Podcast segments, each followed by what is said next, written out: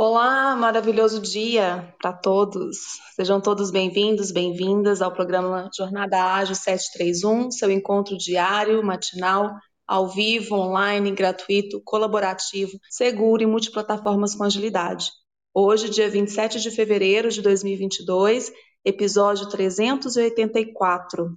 A agilidade na tomada de decisão eu sou Érica Guerra, tenho a honra de estar aqui com os moderadores e curadores André Sanches, Fernanda Fagundes e Leopoldo Guzmán. Vou fazer a minha audiodescrição e em seguida vou abrir para os demais moderadores se apresentarem. Eu estou em uma foto com fundo claro, com eu tenho cabelos castanhos escuros, sou, sou mulher branca, cabelos, é, olhos castanhos esverdeados, estou de batom sorrindo na foto e uso uma camisa verde água. Abro aí para os demais se apresentarem. Bom dia a todos, eu sou Fernanda Fagundes, mulher negra, olhos meus, cabelos castanhos na altura do ombro e vamos que vamos, vamos tomar melhores decisões hoje. Bom dia.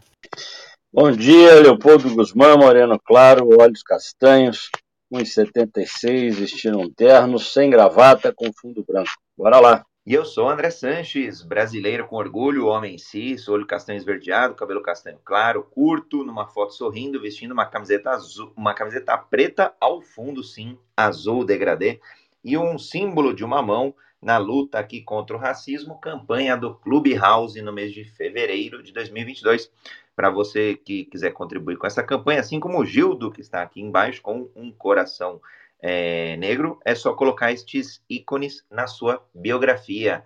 Muito importante é, as lutas contra os ismos, istas e outras tantas, é, tanta, tantos problemas aí que a gente tem, principalmente problemas agora em tempos de guerra. Bom, alegria ver aqui GB, Daniel, Lucas, Vanusa, Madailda Lalá, Gildo, sejam todos muito bem-vindos. Quiserem contribuir com o tema de hoje, é só levantar a mão que a gente traz aqui para o debate. E daqui a pouquinho tem o chat habilitado também. Chat, nova funcionalidade do Clubhouse, assim como outras mídias, também tem o chat da sala. Muito bom, André. É muito importante a participação de todos, até para a nossa discussão ser mais rica e mais contributiva aqui, né, para todos. Lembrando que esse episódio do é, do Jornada Ágil vai ficar disponível em podcast e pode ser acessado pelas mídias aí, sua principal mídia do podcast, né, a que você preferir. Falar de tomada de decisão é, é muito interessante porque a gente toma decisão o tempo inteiro, né?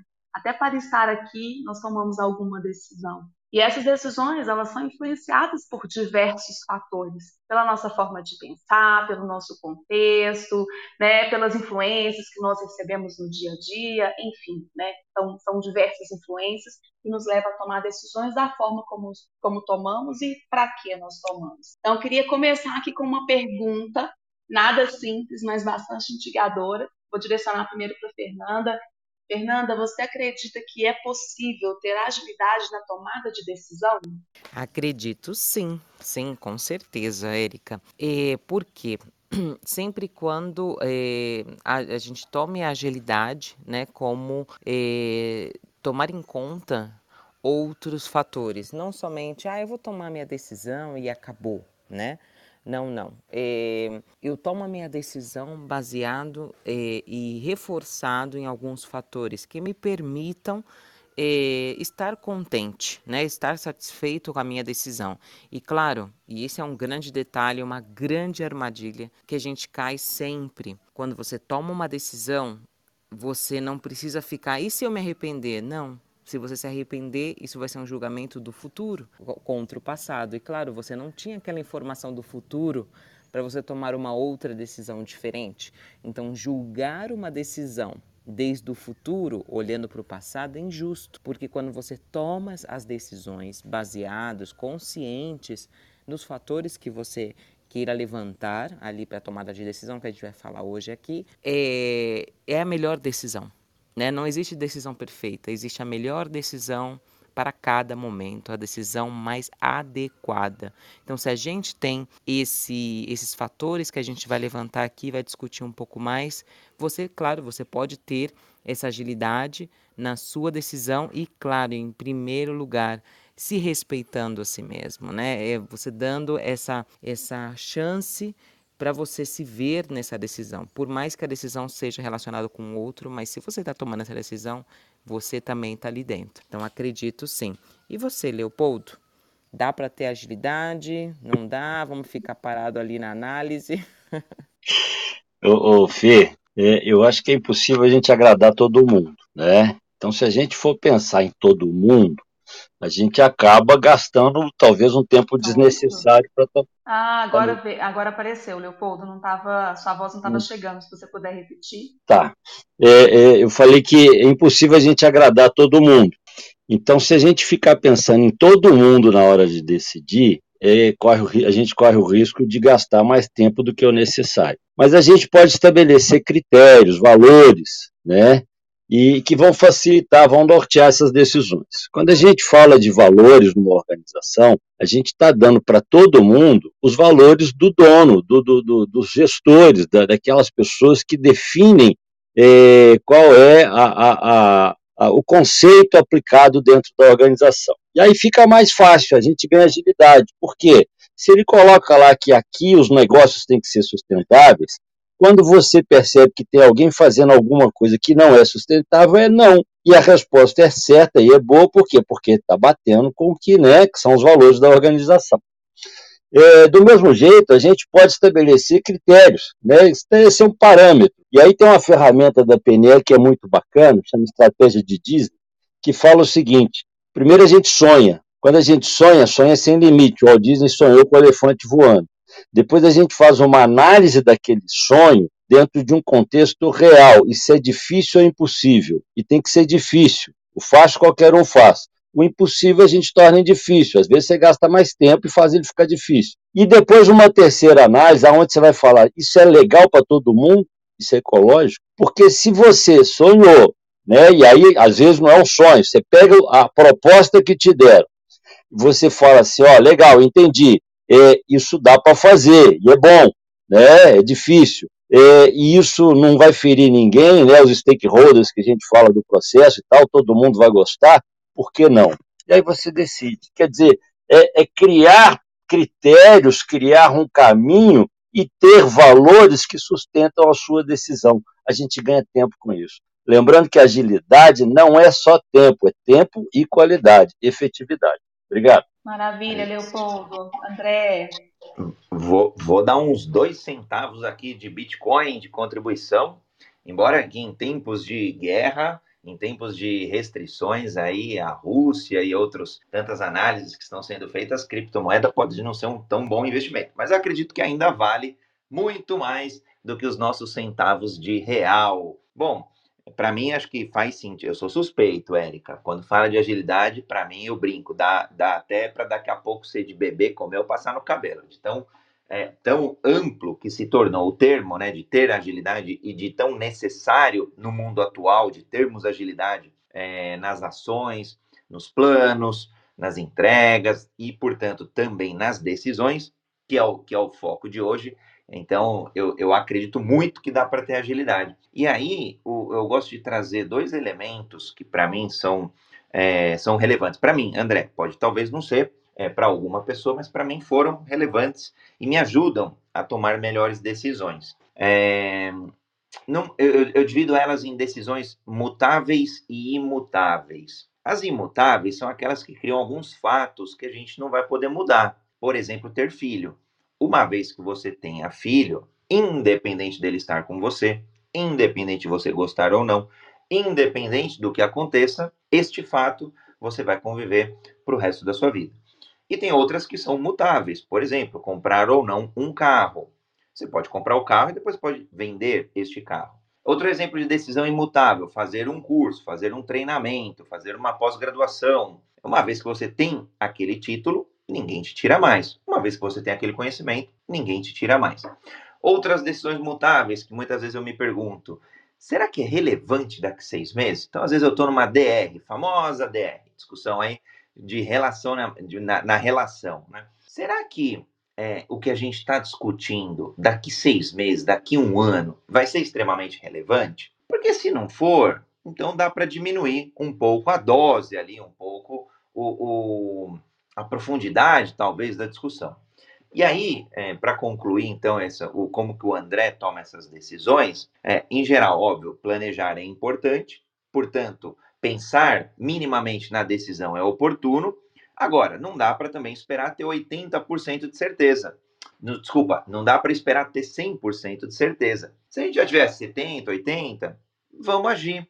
Porque o mundo pede essa tempestividade. Então, eu vejo, infelizmente, muitas pessoas procrastinando tanto as decisões quanto as ações, né? E, e, obviamente, as ações derivadas aí das decisões que a gente toma no nosso dia a dia. Então, às vezes eu penso, eu, eu, eu vejo que é, é, um, é, um, tempo que fica esperando ter o 100% de um plano completo, é, para ser a melhor decisão, e aí não age, não tem decisão, fica em cima do muro, que já é uma decisão, não decidir é uma decisão. Então, é, fica aí meus dois, três centavos de Bitcoin, que a gente então tenha é, atitude, que a gente tenha decisões feitas que não sejam perfeitas, que não sejam 100% é, é, completas ali na análise. Mas acho que vão trilhar aí, vai, vai dar muito pano para manga esse assunto aí, hein, Érica? A hora que você escolheu, vocês escolheram, né, os, as pessoas moderadoras e curadoras do Jornada Ágil e do quadro Evolução Ágil, a hora que vocês trouxeram esse tema, eu falei, ixi, isso daí tá com cara de encontro que vai até meio-dia. Mas vamos, vamos lá, vamos continuar aqui o debate. Bom demais, André. Obrigada, né? É muito importante o que, você, o que você trouxe, essa reflexão. Primeiro, em relação ao impacto dessa decisão e da discussão, né? É, de onde isso vai levar, e depois a procrastinação. Muitas vezes a gente vai postergando essa decisão e acaba não seguindo o caminho que precisa ser seguido, demora demais, não passa do tempo. Quero dar as boas-vindas ao professor Marcos, seja muito bem-vindo, professor. Se você quiser já fazer a sua audiodescrição e já deixo a palavra com, com você. É, bom dia a todos, bom dia Leopoldo, né? Meu grande ídolo, André, é, é, é também um ídolo, a Fernanda, todos são meus ídolos, né? Fernanda, Érica, né? eu, eu, admiro muito vocês. Então, é, sou moreno claro, cabelos curtos, é, grisalhos na, no lado, e estou trajando aí um, um, belo terno preto com a camisa verde e uma gravata lilás. Então, é, eu sempre gosto de ter a visão, como vocês falam, tomar decisão, é, é, todo o tema que vocês trazem para cá é muito amplo, né? Tem vários ângulos, né? Então, eu não vou muito para tomar, vou provocar um pouco aqui, aqui vocês, botar um tempero. É, eu não quero falar de tomar de decisão pelo lado emocional, não. Né? Ah, vou tomar uma decisão, se eu vou viajar, se eu não vou, se eu vou é, comprar uma roupa, se eu vou acabar um relacionamento. Não, não. Vamos falar do lado é, aqui a gente tem muito perfil do, do corporativo, né? Então, como é que se dentro de uma empresa tem tomadas de decisões, né? Para que a, a, empresa fique mais eficaz, mais eficiente. Né? Eu trabalhei em, em duas multinacionais. Como é que se tomava decisão dentro da empresa? Através de relatórios, né? os relatórios, os, os indicadores, né? Quer dizer, você deve tomar decisões dentro de uma empresa. Vou tirar aquele produto de linha, vou, vou vender naquela região, é através de relatórios, quer dizer, as ferramentas vocês têm. Então, o que, que torna ágil para você tomar uma decisão? Relatórios rápidos na nossa mão, relatório rápido na mão da, da liderança, na, na, na, mão da diretoria, porque com aqueles números, os indicadores que você pode tomar uma decisão mais precisa. Então, a agilidade, ela, ela, ela entra nesse aspecto.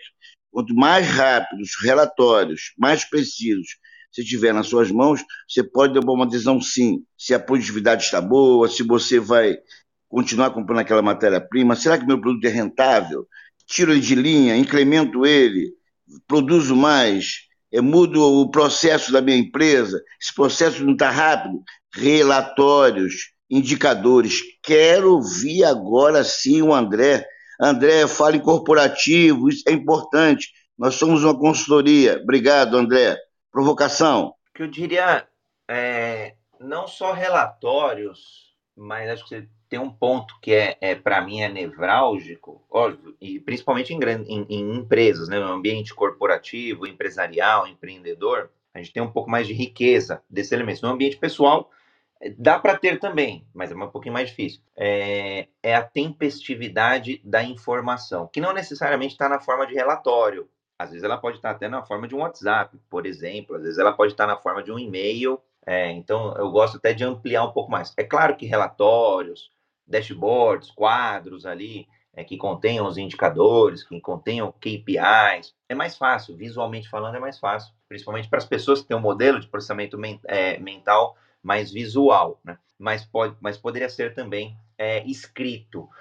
O, o, quando a gente olha é, na, o processo de tomada de decisão, quanto mais elementos, e vai ser sempre um quebra-cabeça, a gente nunca vai ter todos os elementos. Aliás, o charme da vida é, é, é decidir sem ter esses elementos, porque se tivessem todos era fácil decidir, né? Partindo desde a decisão mais óbvia, compro o mesmo tipo de celular é, por 100 reais, por, por, por, mil reais ou por dois mil reais, essa decisão é fácil. Agora, quando não tem elementos, e, e quando a gente começa a comparar itens que são difíceis, então coloco é, um milhão de reais nessa linha de produção para produzir lá, para produzir um efeito esperado de melhor produção, ou troco de máquina, ou invisto no marketing, então, ou, ou abro uma nova planta numa outra cidade. Então, aí essas decisões são mais complexas e precisam reunir um conjunto mínimo ali de dados é, e a tempestividade, para mim, é um dos elementos que hoje faz a diferença. Porque, principalmente, quando a gente olha sistemas, sistemicamente falando, a gente consegue reunir um grande conjunto de informações, CRMs, ERPs e outros tantos, né, outros softwares aí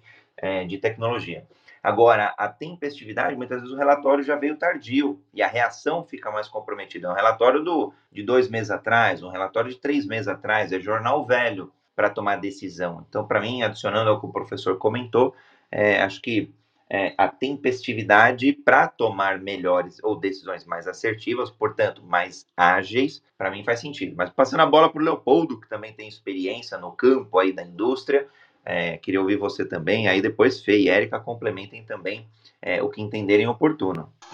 André, é bacana isso. Eu acho que a, a melhor resposta para tudo na vida, vocês já sabem, né? É o depende. E a gente tem que olhar para o contexto. Eu, eu concordo com o professor, porque informação é poder. Eu não posso decidir sem ter uma justificativa para aquela minha decisão. E os dados me falam isso. Né? Eu, quando faço um gráfico de Pareto, estabeleço prioridades. E aí, essa prioridade justifica, não, você vai mexer naquela filial porque ela é que está dando o menor resultado, entendeu?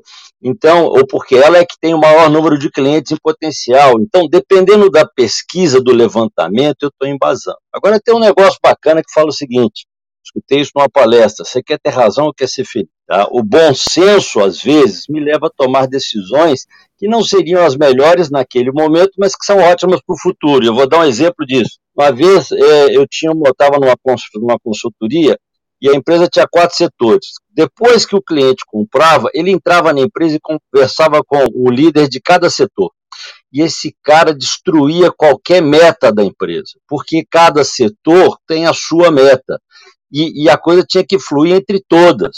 E aí a, a, solução foi criar um tráfego, colocar uma, né, achamos uma menina para colocar lá, que, que deu show, inclusive, depois, é, é, para fazer esse tráfego. Só que eu tinha lá um, um líder, líder não, um chefe de setor, que era chefe, né? O cara era louco, o cara brigava, xingava, fazia tudo. E aí, o, o dono da empresa falou assim, não, vai ser ele, porque todo mundo tem medo dele. Eu falei, é por isso que eu não quero que seja ele. Aí, como assim? Eu falei, não, porque não é medo, tem que ter respeito, tem que ser líder. E o cara falou, não, o cara falou, não, ótimo, deixa ele. E eu deixei. Eu sabia que não ia dar certo, mas eu deixei. E foi a melhor coisa que eu fiz, sabe por quê? Porque o cara tentou, o cara não conseguiu, ele não tinha perfil para isso, e no mês seguinte, quem pediu para trazer a menina foi ele, que seria o cara que ia atrapalhar todo o processo se ele não tivesse se frustrado na tentativa dele de ser o, o, o, o, o tráfego. Por quê? Porque era poder, o cara ia decidir por todas as áreas. Então, tem hora que o bom senso de assim, deixa, porque aí você cria um ambiente para fazer o que é certo depois. E que se não fosse feito, talvez não tivesse dado certo. E deu super certo. A menina deu um show, entendeu? Então, eu acho que a gente tem, tem que ter informação, mas também tem que ter filho, tem que ter bom senso. Quer dizer, tem que ter experiência, o cara tem que ser o cara para poder decidir. É por isso que a gente define hierarquia, né? Você não vai pegar qualquer um para decidir, você tem que pegar as pessoas que já estão sinalizando que são, sim, boas, inclusive em tomar decisões, que assumem risco e que favorecem a todos. A todos. Legal? Obrigado. Eu, trazendo, né, além dos, do quadro de indicadores, né, que o professor Marco trouxe super bem, André, Leopoldo, para mim uma das grandes influências, seja dentro do ambiente corporativo ou dentro de si mesmo, né, para tomada de decisões pessoais e até mesmo profissionais é a questão da comunicação, né? Você pode ter quadros de indicadores maravilhosos, relatórios rápidos, mas se a comunicação para com os meus pares, ou a comunicação que eu tenho que ter comigo, deixar as coisas claras e a direção que eu quero tomar em cada decisão que eu adote, isso pode, pode, digamos que, causar um grande ruído na decisão. Né? No ambiente corporativo, eu estive 15 anos dentro de recursos humanos, né? passei por diferentes áreas dentro do RH e, e tanto né, tive dentro né, da parte mais operativa e a parte mais estratégica nesses 15 anos, é, para a empresa e também para clientes. E um dos grandes problemas que eu vi em tomadas de decisões importantes é não incluir as pessoas que vão ser afetadas naquela decisão. Eu tomo decisões também é, pensando na pessoa que vai sofrer aquela decisão. Claro que existem decisões, como né, que a gente já trouxe isso, o tema do sigilo, né, da transparência e sigilo, que precisam ser medidas um pouco mais, elas precisam ser é, cozinhadas um pouco mais no banho-maria, né, para tomar cuidado em certas informações, mas principalmente a comunicação dentro das grandes corporações, onde existem diferentes perfis, diferentes metas e objetivos, tanto coletivo como individual, individuais. Eu preciso melhorar a minha comunicação. Para quê? eu vou tomar essa decisão? Quem vai ser afetado na minha decisão? Eu já comuniquei o fulano que o departamento vai trocar de líder, por exemplo, que eu quero é, trocar de líder porque ele não traz um bom resultado. Eu já comuniquei isso. Até que ponto eu posso ter essa informação em sigilo? Como eu vou preparar as pessoas para receber da melhor maneira essa decisão? Porque cada decisão é uma mudança. Então, se eu coloco isso na cabeça, que cada decisão é uma mudança, seja ela grande ou pequena, eu preciso preparar o terreno. E se essa decisão é para mim, para minha vida pessoal, é mais do mesmo. Eu tenho meu quadro de indicadores, que eu falei dos fatores que a gente vai levantar aqui, e um deles são os valores, por exemplo. Essa decisão que eu vou tomar está baseada nos meus valores? É o que eu gosto? É o que está alinhado comigo? É o que eu quero nesse momento de vida para mim? Então, isso, por exemplo, é um dos fatores que influencia na tomada de decisão, porque, claro, os seus valores, as suas prioridades, né, que é outra coisa, aos 20 anos é uma coisa,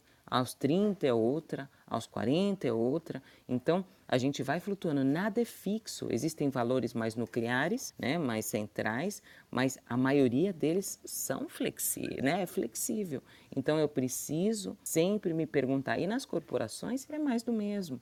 Para que, que eu vou tomar essa decisão? Quem vai ser quem são as pessoas que precisam estar envolvidas nessa decisão para que aceite essa decisão, porque eu vou, eu vou tomar a decisão porque é, é, é do meu agrado como chefe, como líder, como diretor, como executivo. Eu não preciso ter essas pessoas envolvidas para que elas entrem no mesmo barco que eu, porque quem traz o resultado são as pessoas. Então, essas reflexões, tanto no nível pessoal como no nível corporativo, são fundamentais, fundamentais. A comunicação, a minha decisão vai impactar. É uma pedra que eu jogo no lago. Vai impactar as pessoas que estão em volta de mim e até um pouco mais longe, dependendo da minha decisão. Obrigada. Maravilha, Fernanda. Você trouxe um ponto relacionado ao envolvimento das pessoas, né? O Gildo também trouxe um comentário aqui é, no chat, vou, vou ler aqui para incrementar nossa discussão. E quero também dar as boas-vindas para a Silvia, uma presença internacional com a gente. Seja muito bem-vinda, viu, Silvia? Diretamente da França, não é isso? Se você quiser participar os demais também que estão aqui na sala, o Mário entrou, o Zago entrou, é, Madá, o Edu, a Luci, sejam bem-vindos, tá? Podem entrar aqui no chat ou subir aqui na sala, levantar a mão para participar com a gente da discussão. É, o Gildo trouxe assim no chat: em uma empresa, uma tomada de decisão pode ser afetada pelas microdecisões do ser como indivíduo, formando, portanto, o coletivo, ou seja, né, o coletivo é afetado por essa decisão individual. E aí ele colocou um exemplo curioso é a Kodak. Na época tinham todos os dados na mão para não lançar o produto, que era a câmera digital. Inclusive a tecnologia era da Kodak, né, Gildo? Outros o fizeram e a Kodak faliu, porque depois que passou o período é, de da tecnologia ser, né, de, de, terem que abrir a tecnologia para o mercado, eles acabaram perdendo é, essa exclusividade da tecnologia da câmera digital. Então, É, concordo com a fala da Fernanda, é um processo mais amplo de dado pelo dado, exatamente, né? É, não é só o dado pelo dado. E aí eu queria trazer um outro elemento. A Silvia colocou aqui, bom dia, bom Ju, bom Ju, Silvia. Feliz em ter você aqui com a gente. É, quando a gente fala de dados, relatórios, informações, né, além dos dados, relatórios e informações, o André também trouxe esse aspecto, né, além de dados e informações, pensar é, nessas informações de uma forma mais, uh, deixa eu lembrar a palavra aqui que você trouxe, André, tempestividade, né? Com tempestividade, uh, há também vieses nessa tomada de decisão, mesmo com dados, mesmo com informações, há vieses. Eu estou com um livro é, do Malcolm Gladwell aqui em mãos, o Blink, ele fala sobre essa decisão no piscar de olhos, e ele conta várias experiências, né, várias pesquisas que ele fez, e ele traz aqui no livro de uma forma muito estruturada, é um livro muito interessante fazer a leitura, e ele conta sobre o lançamento da, do produto margarina. E quando esse produto margarina foi lançado, ele era um produto branco e no primeiro momento, o que eles perceberam com dados e relatórios era que não seria um produto aceito no mercado. E aí, pensando no que a gente pode fazer para que esse produto seja conhecido e que possa ser visto que é um bom produto. Eles reuniram donas de casas, né, que seriam é, um cliente desse produto é, de uma forma direta, é, e mudou a cor desse produto e percebeu que essa visão de qualidade inferior que estava levando a margarina a não ser um produto aceito no mercado. E ao fazer essa pesquisa e aprofundar um pouco mais no gosto e no que faria as pessoas terem aceitação, eles colocaram a margarina com um aspecto mais próximo da manteiga, embrulharam a margarina colocando um papel, é, um papel alumínio que dá essa impressão de um produto premium, e colocou no mercado com um aspecto muito mais uh, poderoso, né? Você pode comprar margarina, que é um produto de qualidade, e isso levou a ser um produto muito bem aceito no mundo inteiro. Né? E tem outros exemplos também que ele coloca no livro que são muito interessantes é, para a gente acessar, inclusive sobre a questão é, cultural, de raça, etnia, tem, tem uns aspectos aqui muito interessantes a gente avaliar em relação à tomada de decisão. O que tem a ver isso, né? É o mesmo produto, só que um olhar diferente. Ou seja, né, como nós somos também muito influenciados é, pelo contexto e como as empresas também preparam esse contexto para influenciar a venda de um produto ou de um serviço. Tá? E aí, né, eu vou fazer um set de sala e a gente entra um pouco nessas questões aqui relacionadas é, à influência é, e como as empresas podem nos levar também a tomar decisões, às vezes fora do nosso contexto. Uh, nós estamos no Jornada Ágil 731, seu encontro diário, matinal, ao vivo, online, gratuito, colaborativo, seguro e multiplataformas com agilidade. Hoje é dia 27 de fevereiro de 2021, estamos no episódio 384. Estamos falando sobre a, a agilidade na tomada de decisão, falando um pouco sobre a, a, agilidade na tomada de decisão nas empresas, no mundo empresarial. Uh, nós temos mais de 380 episódios gravados em podcast. Você pode ouvir no seu player preferido. É só acessar no link aqui que está disponível na, na sala. Comenta e compartilha com as pessoas que você sabe que tem interesse sobre o assunto. Faça parte do Agilidade Brasil, maior clube de evolução e troca sobre ágil e agilidade.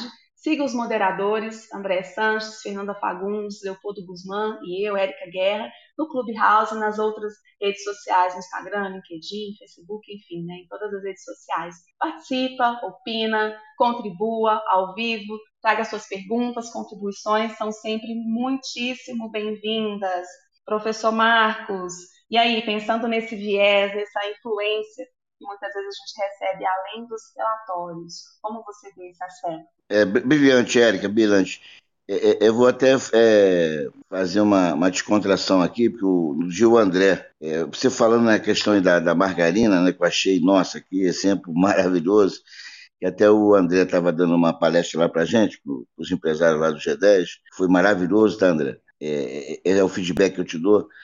É, foco no cliente ou fo o foco do cliente, né? Quer dizer, na realidade, quando eles tomaram essa decisão aí de mudar o papel, né, deixar mais atraente, na realidade foi um foco do cliente. Quer dizer, quando você também tem informações, quer dizer, pesquisa de mercado também, né? Quer dizer, qual é o comportamento do meu cliente, né?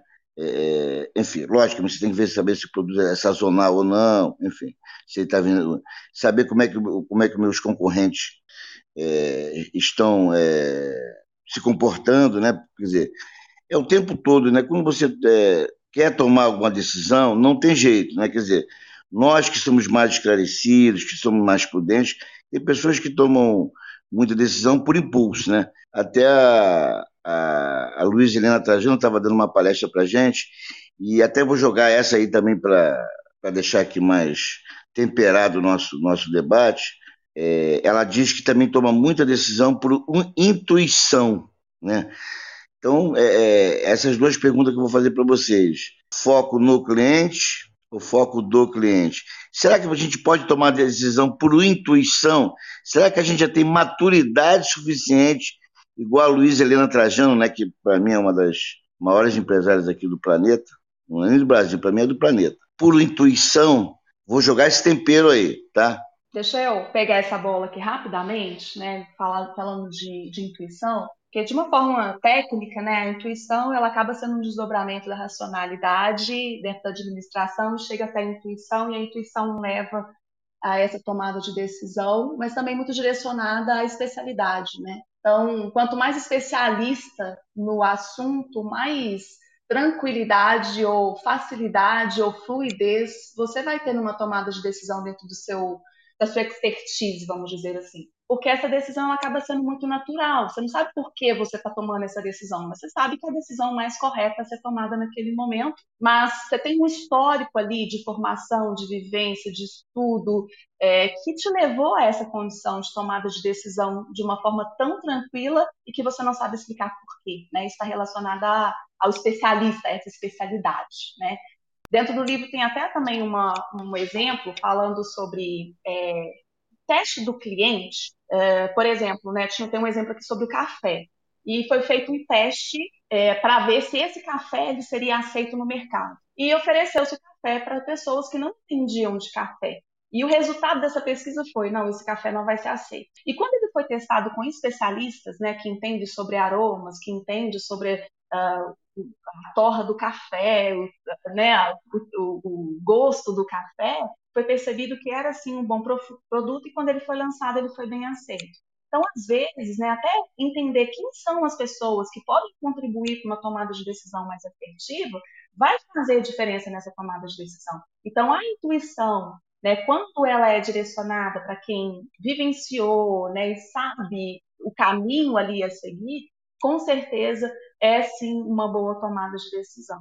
Vou abrir a palavra para os demais aqui para contribuírem também em cima dessa questão. Legal. É, esses dias nós recebemos aqui com o pessoal do, do, do Clubhouse, né, do, do Jornada Ágil, um, um, vídeo falando sobre metaverso. E eu achei bacana, e, e, eu acho que isso só justifica um pensamento que eu tenho, que as coisas é, mudam de nome, mas continuam valendo. Né? A gente evolui, dá uma repaginada e continua validando o que é, é bom, é lógico, sempre o que é bom do passado. E aí no vídeo a pessoa fala que metaverso é a evolução dos cinco sentidos. Quando a pessoa evolui nos cinco sentidos, ele, ele cai no metaverso, que é o que os orientais sempre falaram da, da, do, do sexto sentido. Né?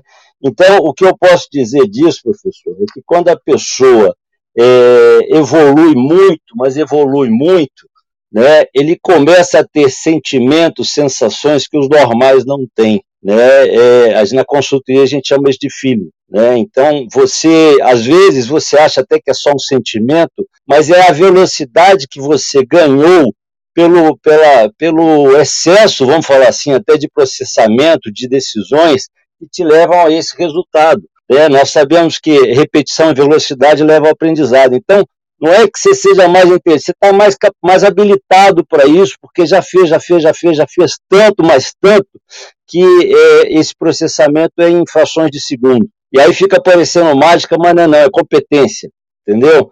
Então os grandes já têm isso. Né? Agora tem um detalhe que também foi falado, que a Érica levantou aí, que é fantástico, que tem tudo a ver, é que é, a gente, quem, quem, toma uma decisão sozinho, tá, tá além de correr muito risco, está é, ignorando a maior, a melhor parte do, do, do, do processo de tomada de decisão tá? Porque a, o problema ele nunca está em cima, ele está na ponta. A entrega é sempre na ponta. Então, quem pode te munir de informações é quem está na ponta. A gente fala que o melhor, a melhor equipe, e o ideal é ter uma equipe, né? Até no julgamento você tem lá os jurados que escutam e que decidem, e que o juiz é que dá o, né, o, o, o parecer final.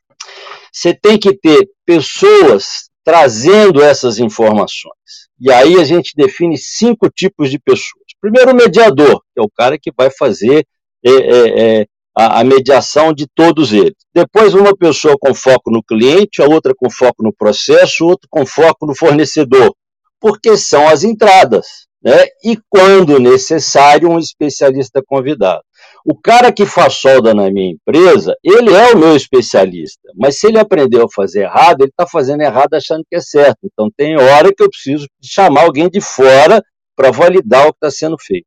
Quando você faz isso, você evita polaridade, porque é normal, a gente fala em cima da nossa experiência. Mas será que o problema está só é, é, é, no, no, aliás, é o contrário. Será que o problema é, é, não está no meu, no meu lugar, mas eu estou me defendendo e aí eu não enxergo a realidade e o outro que está de fora consegue enxergar. Então, buscar essa informação é o que te favorece, porque informação é poder e aí se diminui o risco de erro. Mas quando você decide em equipe, é da equipe, não é do líder. Né? Ele até assume a responsabilidade, mas todo mundo é conivente, aí a coisa flui melhor. Obrigado. Sensacional. Adoro esse, esse. Ah, desculpa, desculpa, Érica. Vou, vou. Olha lá, tava aí. é, a questão da intuição. Vamos decidir, gente. É, não, não, é. Tem que tomar decisão. Porque eu tô tentando subir aqui uma coisa do link, aí eu falei, ah, já, já, já, já é minha vez, já é minha vez. então, é, gostei muito desse aspecto da intuição, né? Porque é, é, justamente, às vezes é entendido como o contrário, né? Dessa questão, ah, não, os dados contra, né, o objetivo contra o subjetivo. Mas ninguém disse que tem que escolher um ou outro, né, dentro do meu ver. Dentro do meu ver, a intuição é uma ferramenta inata que temos todos e o objetivo da vida, o objetivo da vida profissional e pessoal é você aperfeiçoar o seu faro, né? O faro ali do seu cachorrinho que vai buscando né, o que você deseja, né? Você coloca para um cachorro de caça, né? Olha, cheira aqui esse esse cheiro e vai, né? Muitas vezes você só tem esse cheiro, né? Você só tem esse, esse odor de é por aqui. Eu acho que é por essa trilha, né, que eu vou encontrar. A minha experiência me traz essa essa intuição, me traz isso, ou a minha sensibilidade como profissional da área, né, de qual seja a área, me traz isso, as minhas leituras, as minhas as palestras que eu já ouvi ou que eu já dei, todos esses componentes é outro fator que se traz aqui que é a intuição. Né? Não, é, a gente não pode falar, não, a intuição, como é algo subjetivo, eu jogo para fora. Não. Quando você tem dados, você confirma ou você tira o poder da sua intuição. Agora, a intuição, quando ela está sozinha, para mim, aonde você você dá aquela validada né, na sua intuição é nos seus valores. E nos valores, se é coletiva, eu vou olhar os valores coletivos, né, como equipe. Quais são os valores dessa equipe? O que influencia essa equipe? O que é bom para a equipe? E se é para mim, quais são os meus valores? Qual é o meu objetivo? Para que eu vou tomar essa decisão? Ah, eu porque eu, é, vou tomar essa decisão porque eu quero uma carreira internacional. Então eu tomo essa decisão, né? Até trazendo uma, um caso pessoal meu aqui, é, que foi mistura de duas coisas também. É, quando foi quando foi em 2015 isso. Quando eu estava numa multinacional lá na Espanha, eu estava morando ainda em Madrid, e aí eu tomei a decisão. Eu sabia que eu estava trabalhando demais, demais da conta, estava desequilibrada trabalhando muitas horas, linha de frente de consultoria. Quem já trabalhou em consultoria sabe muito bem dessa realidade. E eu estava na consultoria de recursos humanos, né? Então eu ia para casa do cliente, voltava, né, para a empresa. Então eu estava gerenciando um projeto, um projeto de é, de RPO, né, Recruitment é, Process Outsourcing, que é a parte de externalização da do, da seleção, né? E às vezes da parte de desenvolvimento de pessoas. Então, é, aí eu fiquei grávida, que era uma coisa que eu queria, meu objetivo de ser mãe. Vocês estão ouvindo o grito assim? É isso, o objetivo de ser mãe. Tem tudo isso, todos esses temperos. e aí é, eu falei, cara, não é compatível com a realidade que eu quero viver da maternidade com trabalhar de nove às nove. Para mim, ok? Não era compatível. Então eu tinha que tomar uma decisão, né? É, dados que eu tinha naquele momento, cara, se eu paro de trabalhar, talvez depois de um tempo o mercado vai vai me penalizar por isso. Então aí eu falei assim, fiz um mini contrato comigo. Falei, bom, então eu vou esperar aqui seis meses, né? Vou dar o tempo da lactância, né? Que era né, da amamentação naquele momento, que depois agora é mais longa. Mas eu dou o peito para ela, então, aí curto a maternidade e depois eu volto pro mercado. A decisão tomada era, eu não vou né? O que eu não queria já estava tomado. Eu não vou continuar nessa rotina. Depois eu busco outra rotina para conciliar com a maternidade. E aí quando eu me vi naquela situação, eu falei assim, eh, ok, falei com meu marido, né? A pessoa que ia ser impactada nessa decisão, né? Que era a família. Falei assim, olha, é, é isso que eu gostaria. Dá, dá para apertar aqui, apertar ali, dá para tomar essa decisão? Dá. Então fui lá, pedi minha demissão, curti minha maternidade e quando chegou nos seis meses que eu falei esse contrato que eu fiz, é os dados que eu tinha para não ser penalizada no mercado. Aí eu olhei para minha bebê, olhei para minha vida, olhei para meus valores, voltei e falei assim, não existem outras formas de ganhar a vida além da que eu conheço. E hoje a minha prioridade é, é alguma coisa que dê para conciliar melhor com a vida familiar. E voltar para a consultoria não dava. Então foi aí onde começou a minha jornada de empreender. Né? Foi aí que eu descobri. Então, por que, que eu conto isso? Além de trazer um caso pessoal sobre decisões e quando você tem um, um dado só, uma intuição, um querer, um, um, desejo de viver alguma coisa, muitas vezes a gente, nas decisões, é onde abre maior espaço para você pensar em outras possibilidades. Porque lembrando, tomada de decisão é mudança, é mudança. E mudar dá medo, é algo natural dá medo, porque você não sabe o que vai acontecer. Como sempre, né? A gente nunca sabe, mas a mudança intensifica isso. Então, seguir aquele desejo, aquele valor, aquele objetivo, isso torna a sua intuição muito mais válida, muito mais poderosa. E por isso que eu falo, não vale julgar a decisão no futuro falando: "Ah, eu tomei uma decisão errada de ter ficado, né, ter optado pela maternidade e agora o mercado me penaliza". Mas eu tinha essa eu tinha esse fator lá. E eu paguei o risco, porque quando você toma a decisão, você tem que largar o osso de alguma coisa, não dá para ir com tudo.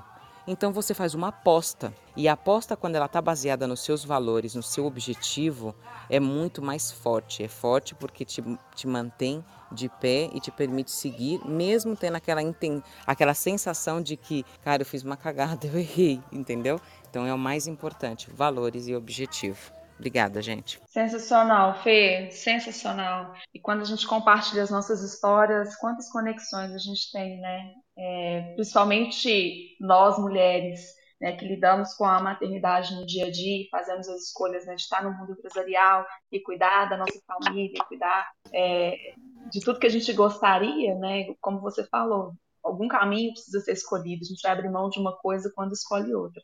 Sensacional seu exemplo. É, eu só queria dar as boas-vindas, enquanto eu vou passar para você a palavra, André, para a Mara.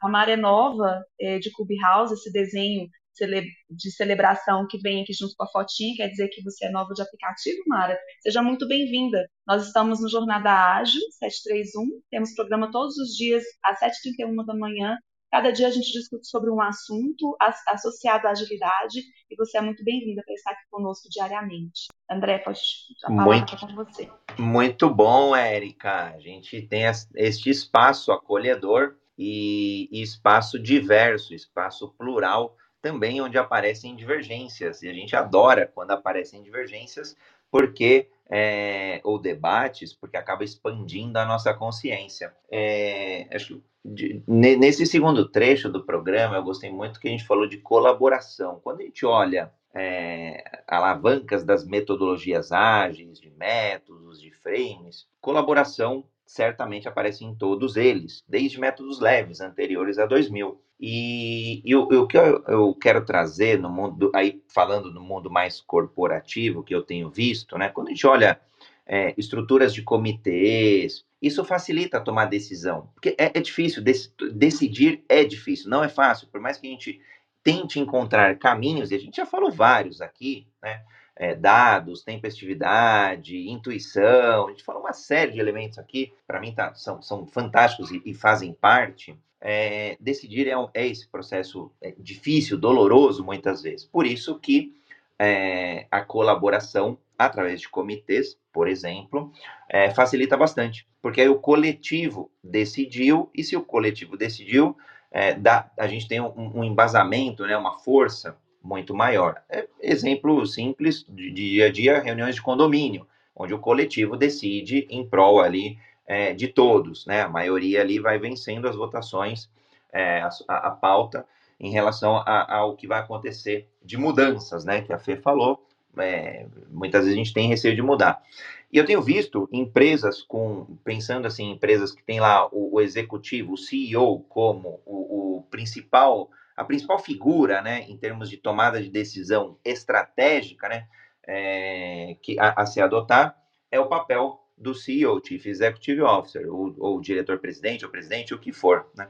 E, e eu, eu lembro claro, claramente para mim, até às vezes dá até aquele frio na barriga quando eu volto a esse assunto, é, de quando eu fui diretor-presidente da São Paulo Turismo, que passava por um momento complicado. E aí as pessoas, é, é, as pessoas, os investidores na bolsa de valores, enfim, prefeitura, todos perguntavam né, o que fazer é, na companhia. E a companhia estava em tentativa de privatização, decidido pelo governo.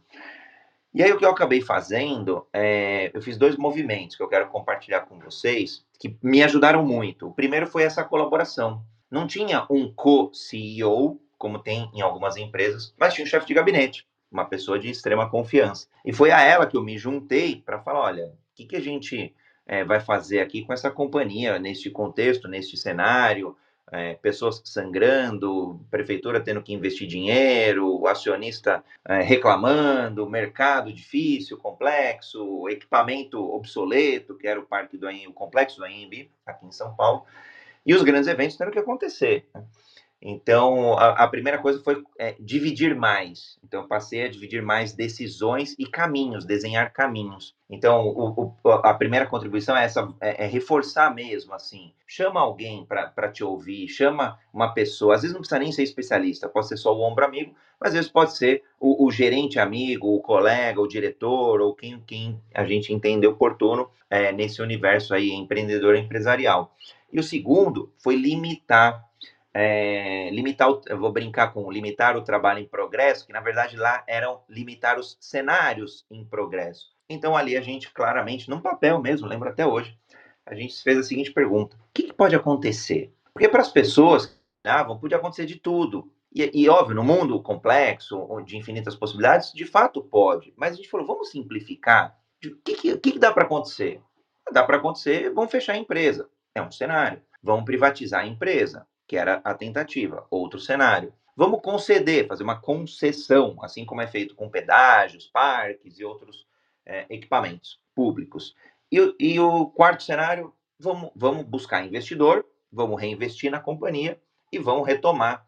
É, e aí a gente desenhou. São simples, são só quatro, não tem muito para onde fugir. Quando a gente teve essa clareza, a gente falou, poxa, agora fica fácil conversarmos com os colaboradores, com, com, com a prefeitura, conversar com o governo, com quem fosse. Porque só tinha esses quatro. Aí a gente deu mais elementos, mais dados. A gente foi super tempestivo é, em desenhar esse, esse contexto, os sobre esses quatro cenários.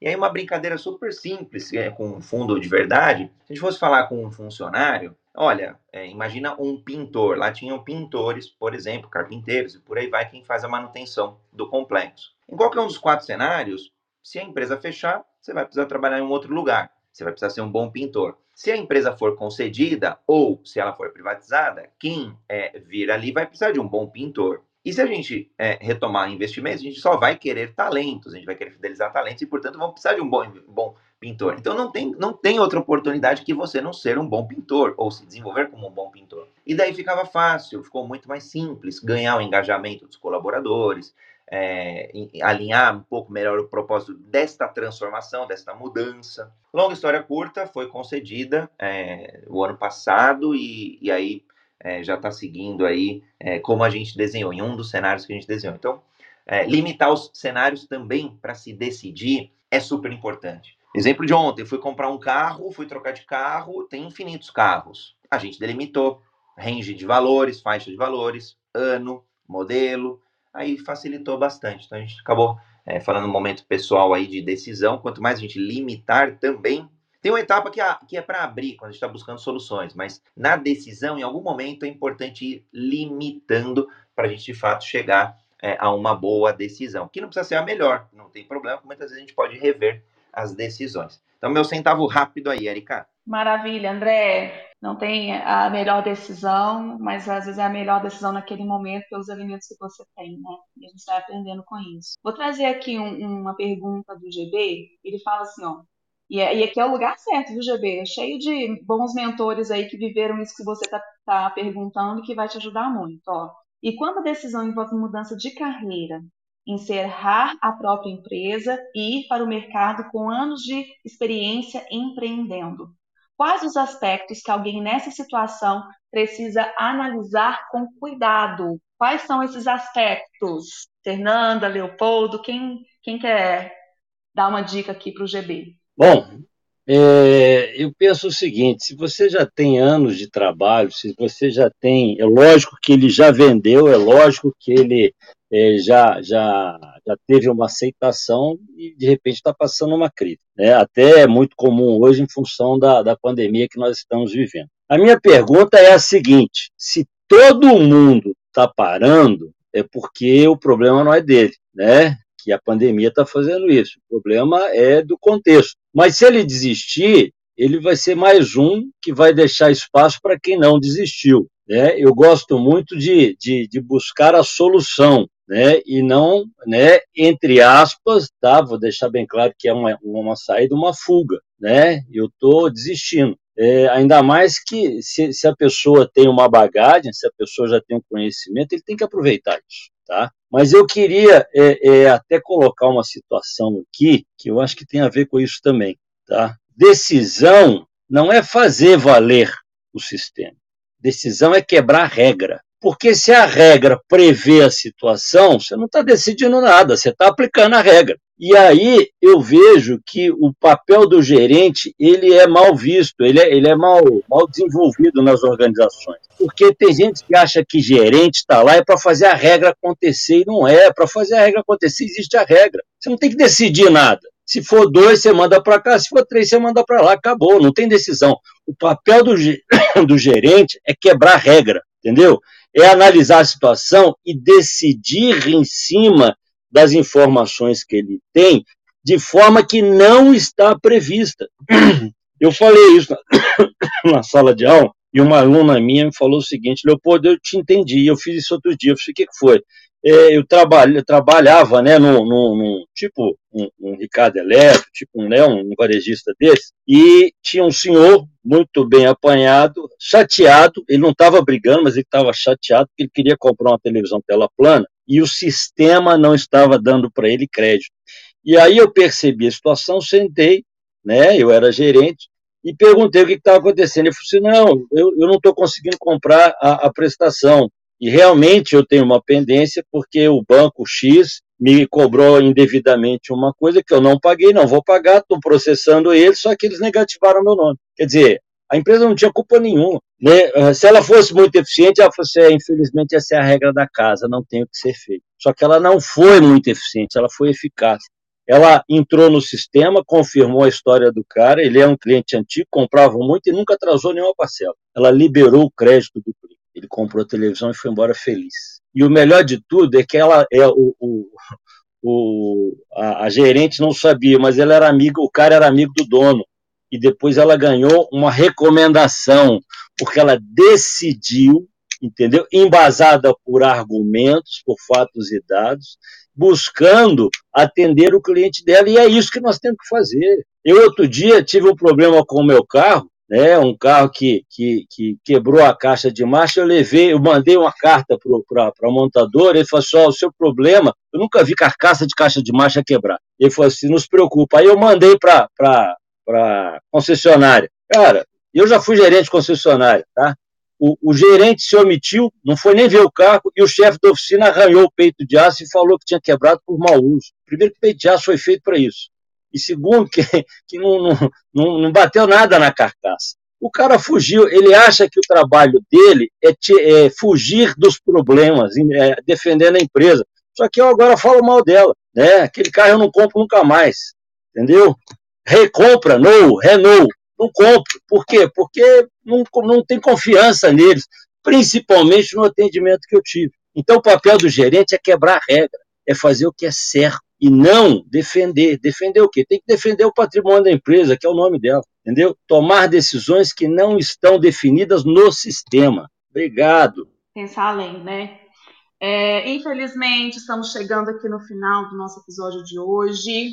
Foi um momento muito intenso aqui com vocês, né? Muito obrigada. GB, é, é, André, você quer dar alguma dica para o GB? Ah, eu já, a gente pode deixar o canal aberto aqui para ele. Eu já estou naquele, ah, gente, pergunta antes para dar mais espaço. Não, brin... bom, tentando dar uma contribuição rápida aí para o GB, eu até mandei a, a pergunta ali para ele. Ah, tá aqui, ele mandou startup de tecnologia para corretor de seguros. Legal.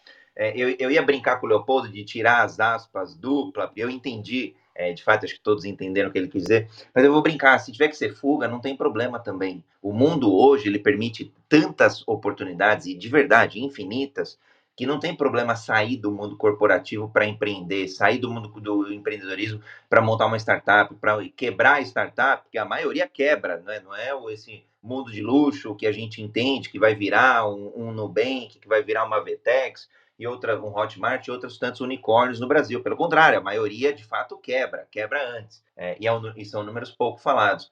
Então, acho que o primeiro é não, não, não, tem, não tenha medo se for fuga. Eu já fugi, eu já quebrei startup, eu já fui para o mundo corporativo, eu já quis sair do mundo corporativo, fui para o empreendedor.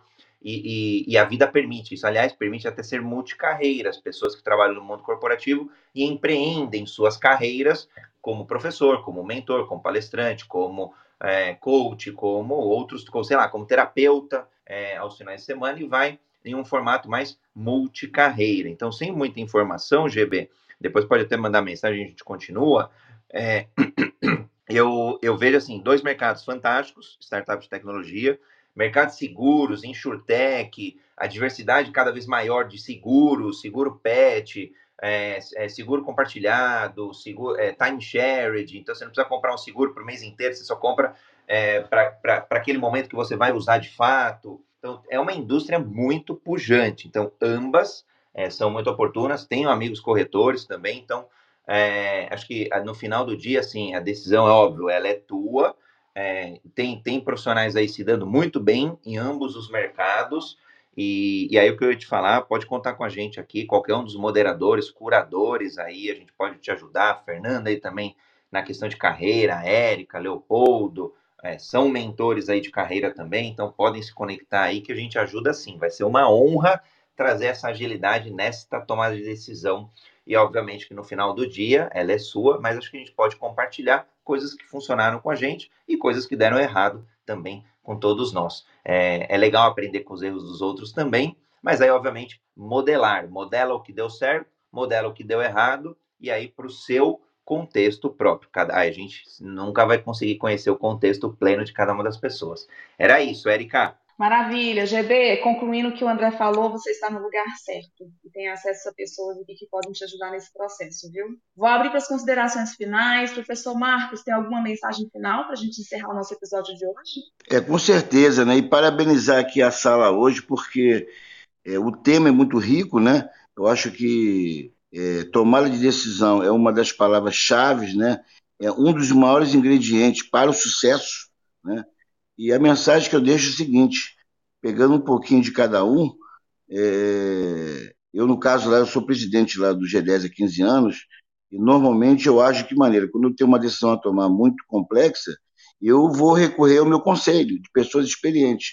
Eu quero ouvir cada um. Então, é, sempre ouça, é, é dentro de uma, um mundo corporativo, ouça aqueles também que é uma comitiva, aquilo que o André falou, para você também ter pessoas experientes à sua volta e ver se você também está no caminho certo. Lógico, quando é, tem hora que eu tenho que agir por intuição, é, corro o meu risco, minha, assumo responsabilidade, por ser o presidente, mas não é à toa de que eu cheguei onde cheguei, né? Porque eu também tenho ousadia, às vezes uma pitada de ousadia, às vezes também é bom, mas eu corro riscos. E, e, e aquilo que o Leopoldo falou, não ter medo de quebrar paradigmas, né? Eu já quebrei muitos paradigmas na vida, o Leopoldo. É, regras que às vezes acham que é aquele caminho e às vezes não é, né? De, enfim, não tem tempo aqui para isso. Então, eu acho que a sala é muito rica, né?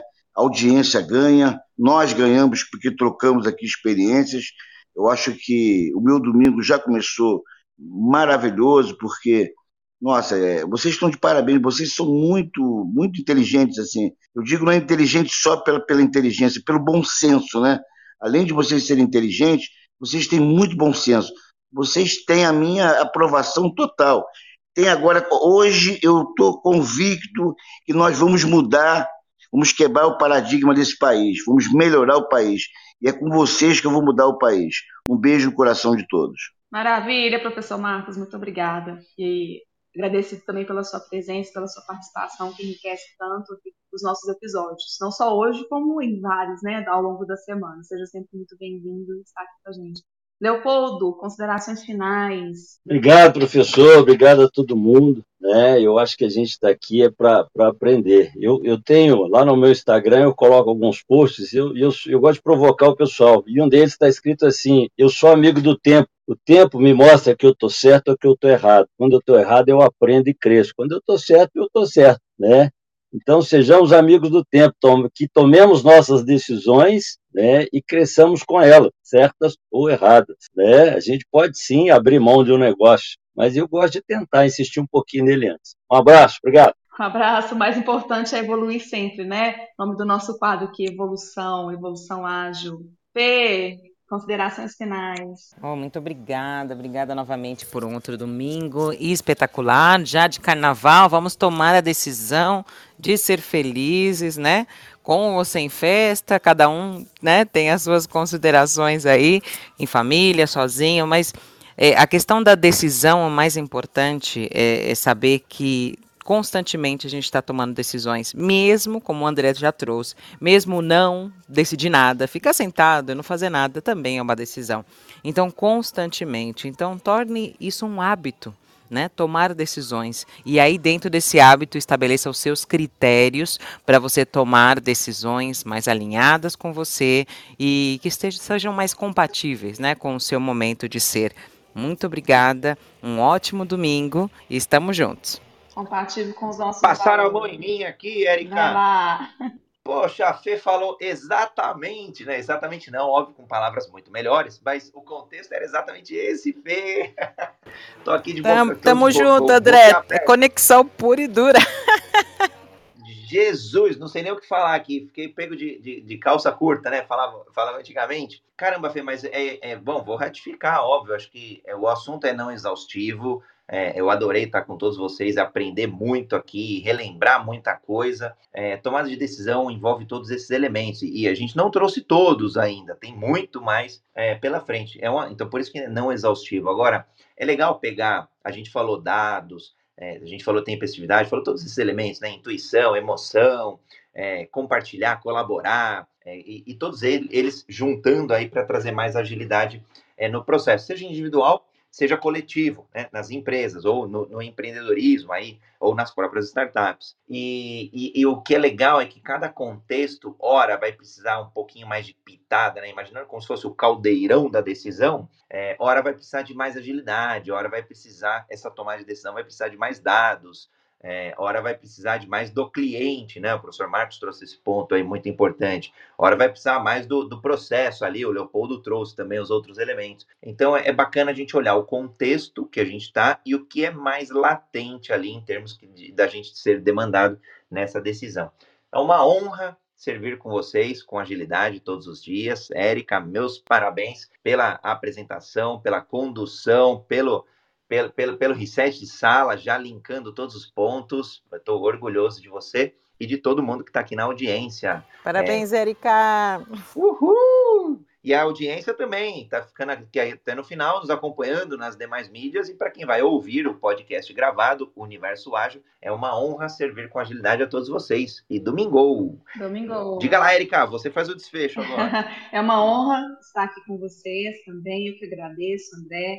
Lembrando que todos os domingos a gente fala sobre evolução ágil. Eu vou dar um spoiler, que na próxima semana em comemoração ao Dia da Mulher, vamos falar sobre liderança feminina com a nossa querida Francis, que está aqui nos ouvindo hoje também.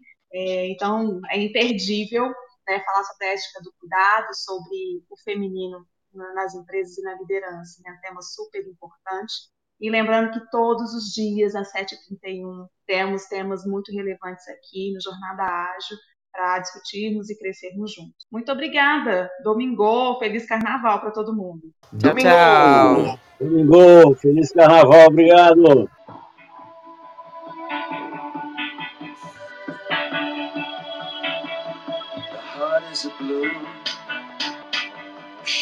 Por aqui é YouTube. Parabéns, Érica. Obrigada. Érica, Mas aí parabéns a música do YouTube não dá vontade de sair da sala, né? Dá vontade de ficar ouvindo a, a música. Eu adoro essa música. Então que tenhamos um beautiful day. Aliás, preciso aprender a falar em francês, o beautiful